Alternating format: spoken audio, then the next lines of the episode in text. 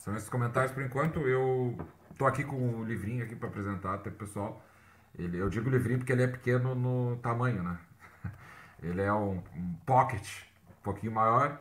Uh, é um livro muito bonito, muito bem feito, inclusive. Eu quero dizer que eu gostei tanto do livro que eu comprei outro.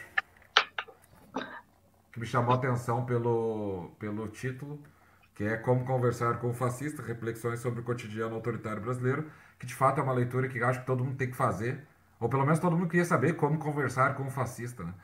Uh, porque é uma tarefa, é uma tarefa difícil. Enfim, então já, já, já que eu vou fazer alguns comentários, quer dizer que já sou adepto aí, viu, da, da nossa autora.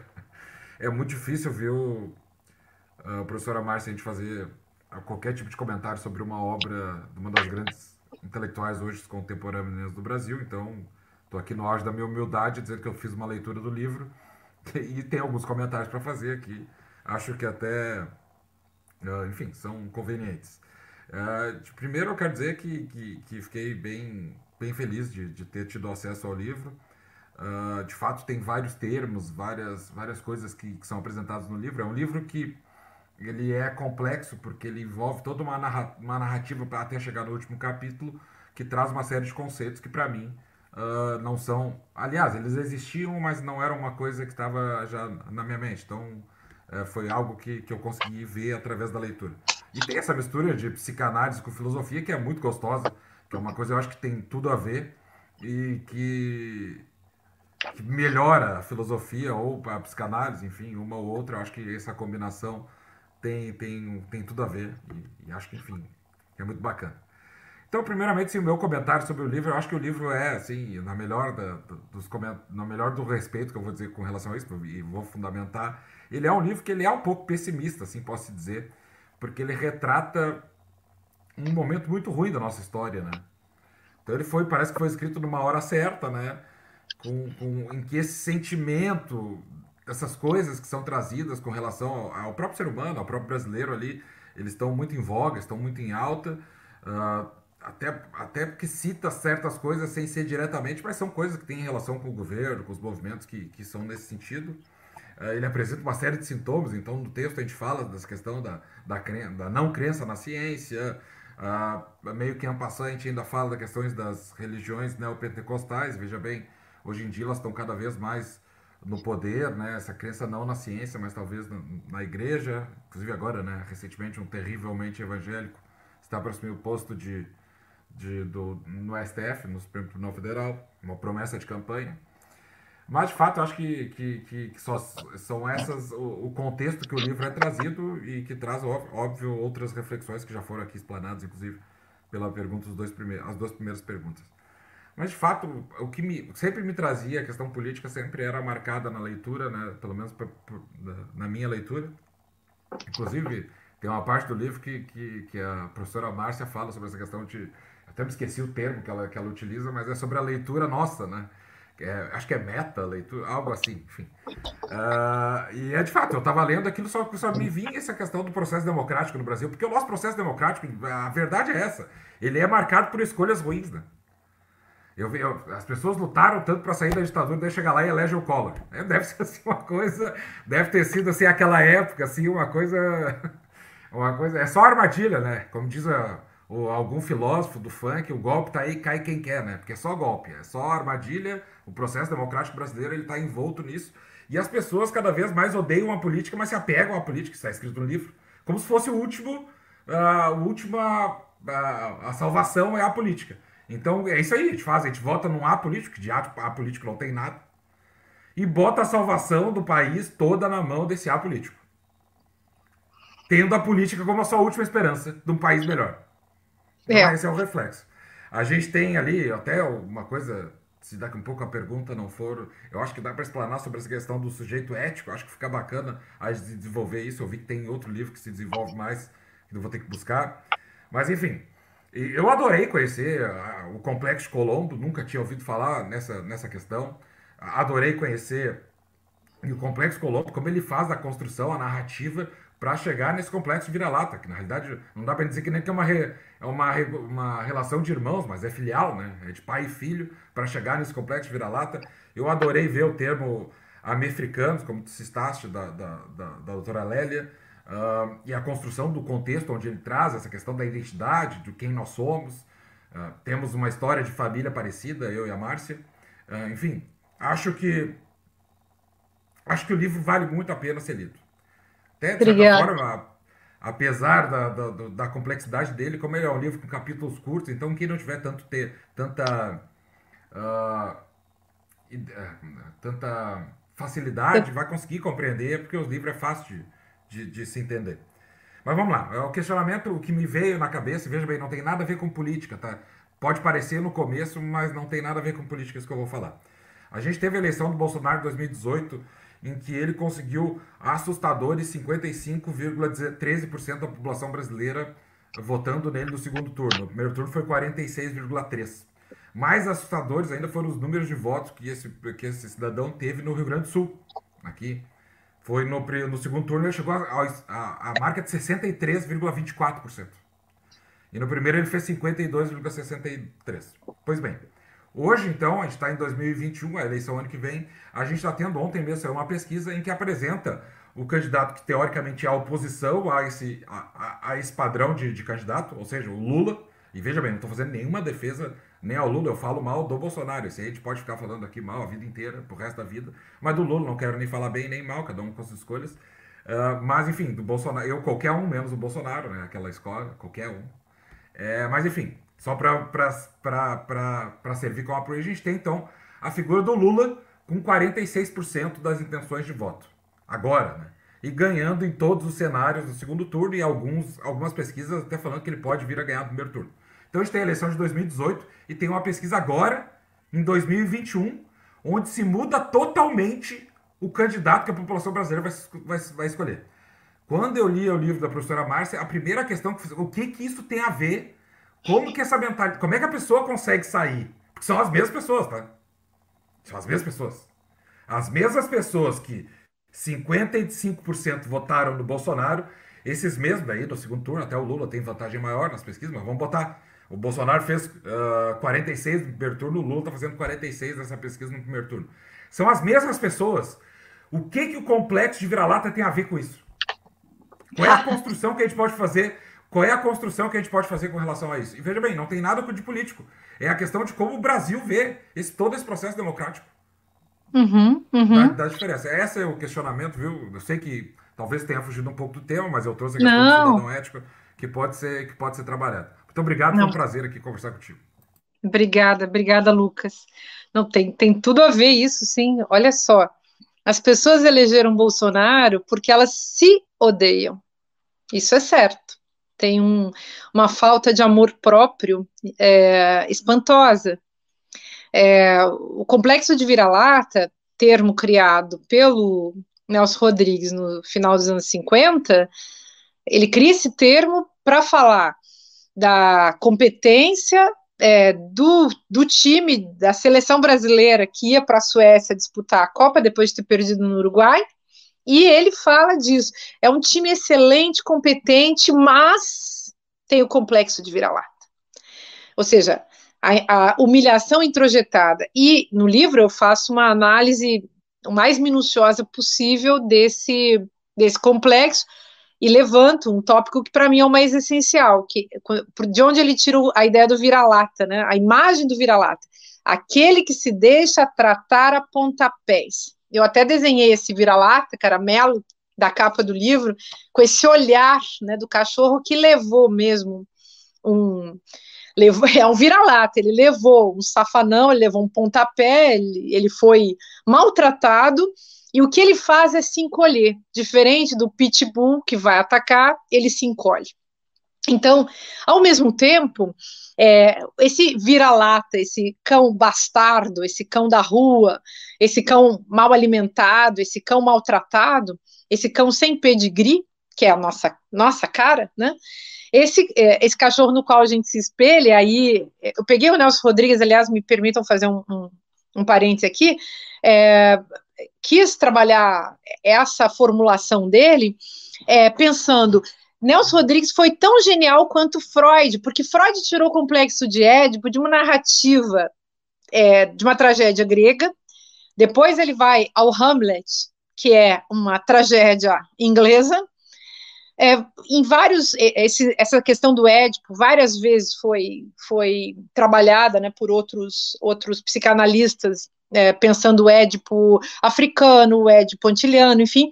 E aí eu fiz um nexo justamente com esse complexo de Colombo, que é uma formulação que eu vi uma única vez num, numa conferência que foi publicada de um psicanalista francês que falou justamente, é, contou essa história, que ele atendia pessoas no seu consultório em Paris, e que essas pessoas vinham todas marcadas pela, pelo local de onde elas provinham, que elas traziam nelas uma experiência muito dura com a colonização.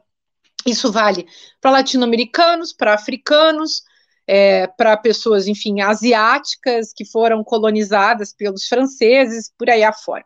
Enfim, então, a, a, é, é, é, é, interessante só localizar isso, porque, porque, de fato, o Nelson Rodrigues ele teve uma iluminação quando ele levantou essa questão, e ele era um, que quem era ele? Um escritor, um cronista, um dramaturgo, não era um filósofo, não era um sociólogo, e ele foi direto, botou a mão e pegou o conceito lá na, na subjetividade, né, na alma brasileira. Então, é, Estou comentando isso porque essa é a característica mais fundamental: deixar-se tratar por pontapés. Bolsonaro ofereceu os pontapés com coturnos no dia 17 de abril de 2000, 16, 17 de abril de 2016. Ele fez aquele, aquele discurso fabuloso, foi o melhor dentre os piores, foi o pior dentre os piores, logo foi o melhor. Eu já escrevi sobre esse discurso de Bolsonaro, aliás, eu venho escrevendo sobre Bolsonaro desde esse livro que você tem em mãos, que é um livro publicado em 2015, pela primeira vez.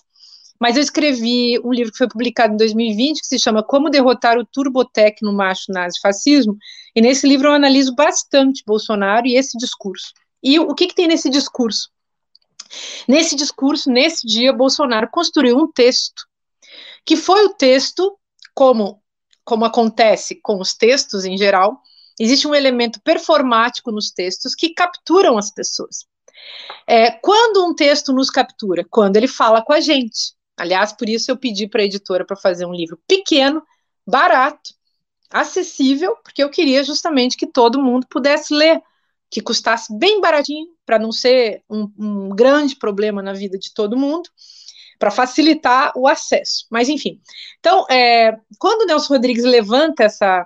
Ou melhor, quando o Bolsonaro ele, ele constrói esse texto, esse pequeno texto, em que ele faz o elogio do Ustra e fala, a palavra mágica foi é, em nome de Carlos Alberto Brilhante Ustra, o pavor de Dilma Rousseff. Ali ele capturou a alma brasileira. Ali ele dividiu a população em pessoas que enfrentariam o espantalho do, do o, o, o Jack o estripador, o, o, enfrentariam o, o Jason do filme Sexta-feira 13. Ele é o Jason, o Bolsonaro é o Jason do Sexta-feira 13. Ele dividiu então as pessoas, é, a, a população brasileira entre aqueles que corajosamente enfrentariam o mal ao qual ele estava convidando todo mundo, e os outros que se entregariam a ele de maneira submissa, por medo justamente de serem por ele atacados. Bolsonaro, naquele dia, não fez um discurso simplesmente, digamos, em tese. Naquele dia, ele incorporou o próprio mal radical, e ele é como se o sujeito que, para falar um pouco de, de falar um pouco da língua kantiana, o sujeito que acompanha a, as nossas representações, a de qualquer um, naquele momento foi justamente esse sujeito do mal radical. Bolsonaro é, conseguiu dizer para todo mundo: eu vim para fazer o mal, porque eu venho da escola de Ustra, eu sou um discípulo, um pupilo de torturador, eu sou capaz de torturar Dilma Rousseff aqui, junto com esse bando de canalhas ao meu redor. Esse é o subtexto. Eu sou capaz de qualquer coisa. Eu sou capaz de elogiar o Ustra. E eu tenho culhão para fazer o elogio do Ustra nesse país de merda, ao merda que esse país é um país de merda, na visão de Bolsonaro, tão merda que é capaz, essa gente toda vai votar em mim, vai ter um bando, vai ter metade da população, mais da metade, levantando é, a, a, a, saia, né, abaixando as calças para mim. Exatamente isso. Esse é o subtexto. E eu vou ferrar com todo mundo. Eu vou destruir esse país. Eu e meu mentor, Ustra. E faço isso como? Através de, uma, de um processo que eu conheço muito bem enquanto Bolsonaro, ele, né? Estou fazendo um discurso em tese, né, gente? Por favor, não estou dizendo que eu sou Bolsonaro. Eu estou dizendo, eu, enquanto Bolsonaro, sou capaz de manipular estratégias de psicopoder poderosíssimas e sou exímio nisso. Nenhum dos canalhas que está aqui ao meu redor é tão canalha quanto eu. Eu vou conseguir é, virar presidente desta república de merda porque eu sou o melhor representante desta grande merda fascista. O que que Bolsonaro fez naquele dia, gente? Ele foi cínico, tratou todo mundo como imbecil, como otário. É, esse foi o convite. Seja o otário da minha vida. E as pessoas caíram nisso. Aqueles que hoje dizem ele deveria ter sido preso naquele dia. Por favor, ele deveria ter sido preso naquele dia. A, a única pessoa digna naquele dia que, assim, a pessoa que realmente foi o herói da noite, do dia, foi Jean Willis.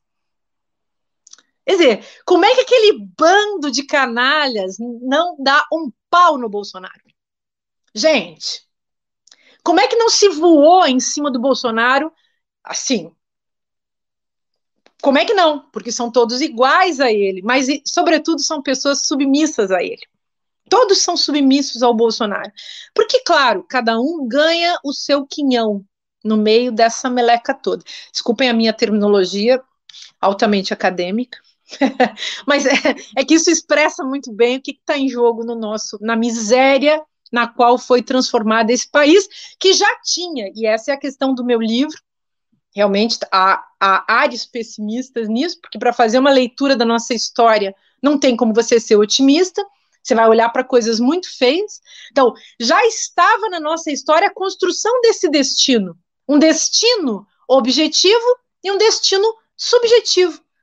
Um destino, o destino da colonização, o destino da escravização, o destino do genocídio, com o qual começa a nossa história enquanto habitantes, enfim, é, intrusos que vêm para um território trazendo, trazendo todo tipo de violência contra não só os habitantes desse local, mas também a natureza, a, fa a fauna, a flora, o território, é, a floresta, os biomas. Vamos pensar também a quantidade de violências que foram produzidas a partir é, do governo de Bolsonaro e do governo de Michel Temer. Não podemos esquecer todas as catástrofes e não podemos esquecer também a ingenuidade é, e um pragmatismo que há de ser superado, porque o PT jamais deveria ter feito qualquer tipo de conchavo com essa direita brasileira, que é uma direita muito covarde, porque é uma direita que se esconde atrás da extrema-direita, que acha que vai instrumentalizar a extrema-direita e que, na verdade, não se diferencia muito dela. Então, para encurtar a nossa conversa, diria que Bolsonaro é o fruto de, uma, de um jogo de humilhação, de uma história de humilhação. Ele é o efeito dessa humilhação, é a prova cabal de que os brasileiros introjetaram a humilhação e continuam a repeti-la. Porque se os brasileiros ou pelo menos a maioria da população, amasse a si mesma, não teria feito isso. Então, precisamos de muita psicanálise para toda essa turma que votou no Bolsonaro. E aqui também queria dizer o seguinte: temos que nos responsabilizar enquanto nação. Por um lado, diria, todos aqueles, direi, todos aqueles que votaram no Bolsonaro precisam realmente fazer uma meia-culpa, precisam da autocrítica. Por outro lado, vejam, é, não é, um, não é ético, a meu ver, a gente simplesmente é, não partilhar a responsabilidade. Eu prefiro assumir, não digo a culpa, culpa nós não temos, mas responsabilidade eu acho que vale a pena a gente, a gente partilhar com essas pessoas todas. Porque a ideologia é um sistema de produção de cegueira é, conjunta. É, a, ideolo é, a ideologia, o que, que significa ideologia? A gente percebe a ideologia em ação quando a gente olha para massas inteiras de, de gente que não sabe o que faz. Eu, sempre falo de Jesus Cristo na cruz, quando ele diz para Deus: perdoa-os porque eles não sabem o que fazem, é o caso. Então, essa gente toda que votava em, em Lula e foi votar em Bolsonaro, que votou em Bolsonaro agora vai votar em Lula, é gente é, despreparada, ignorante, emburrecida, que é, é movida, que se, que se, deixou levar é, pela condição de massa, que justamente é, é uma pergunta sempre que a gente pode voltar a fazer com Freud. O que, faz com que o indivíduo deixe de ser autônomo e abandone a sua própria autonomia é, para se tornar massa? Essa é uma pergunta que a gente tem que se fazer. Mas por que, que isso acontece no Brasil? Porque a gente não tem um projeto de educação e de cultura. Não temos. A, a gente tem um projeto de destruição da educação e da cultura, que tem dado muito certo, de destruição de tudo, aliás, hoje em dia. Mas é, nós precisamos de um processo, de um projeto e de um processo consistente é para que as pessoas possam deixar de, de, de se encontrar e de se realizar na posição de massa é, e possam assumir a sua própria autonomia, autonomia do pensamento, autonomia da sensibilidade, autonomia da ação. Então a gente precisa disso aí. O que, que é o sujeito ético no, no meio disso tudo, é, Lucas? É justamente essa essa figura que é capaz de assumir a sua autonomia é, é, por conta da minha autonomia assumida que eu posso chegar e bancar uma responsabilidade nacional em relação ao que, ao que aconteceu. Isso não quer dizer perdão, não quer dizer anistia e não quer dizer desculpabilização, quer dizer responsabilização, ou seja, daqui para frente, como que a gente recupera esse país? Como que a gente constrói um país se a gente ainda quiser ser um país? Porque a chance também de craquelar o Brasil, de não ter mais Brasil, no futuro é gigantesca. Gigantesca. Se, se continuar esse princípio diabólico da desmontagem geral do governo federal e do Estado, na, nação brasileira, não vai mais ter Brasil, né? Então, isso, isso é lógico. É, enfim, podemos avaliar isso melhor depois, discutir, mas é, queria só deixar assim para fechar essa, essa, essa colocação da minha parte, pelo menos, é, colocar isso. Houve, houve no Brasil uma grande manipulação das massas. É preciso produzir uma educação e uma cultura que sejam capazes de resgatar os sujeitos autônomos que foram esmagados nos processos de massificação. Contudo, não será possível com esta merda de televisão, com essas merdas de igreja e com essas merdas de internet. Então, esse é um problema para a gente enfrentar. Desculpem eu ter chamado de merda, é que isso, a, a, esse termo, ele também concentra uma altíssima terminologia capaz de expressar o tamanho da escatologia da desgraça na qual a gente está vivendo hoje.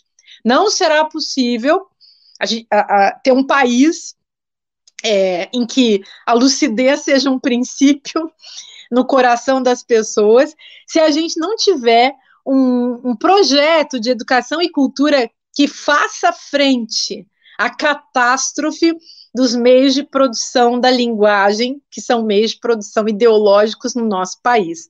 Ou seja, o, como diz o povo, o buraco é infinitamente mais embaixo, mais difícil e mais complexo. É uma cloaca carregada de elementos escatológicos. O meu livro, nesse sentido, é, enfim, ele, ele é um livro, eu diria assim, é, denso, é fruto de uma vasta pesquisa, mas ao mesmo tempo ele é um livro meigo, meigo, porque ele ainda carrega muita esperança. Ah, espero que a gente possa construir, continuar construindo com esperança, porque a chance de não existir mais nada, ou de, ou de enfrentarmos, quero dizer, catástrofes ainda mais severas, é imenso. Basta Bolsonaro continuar o seu jogo é, genocidário e suicidário. Basta continuar. Muito obrigada, Lucas.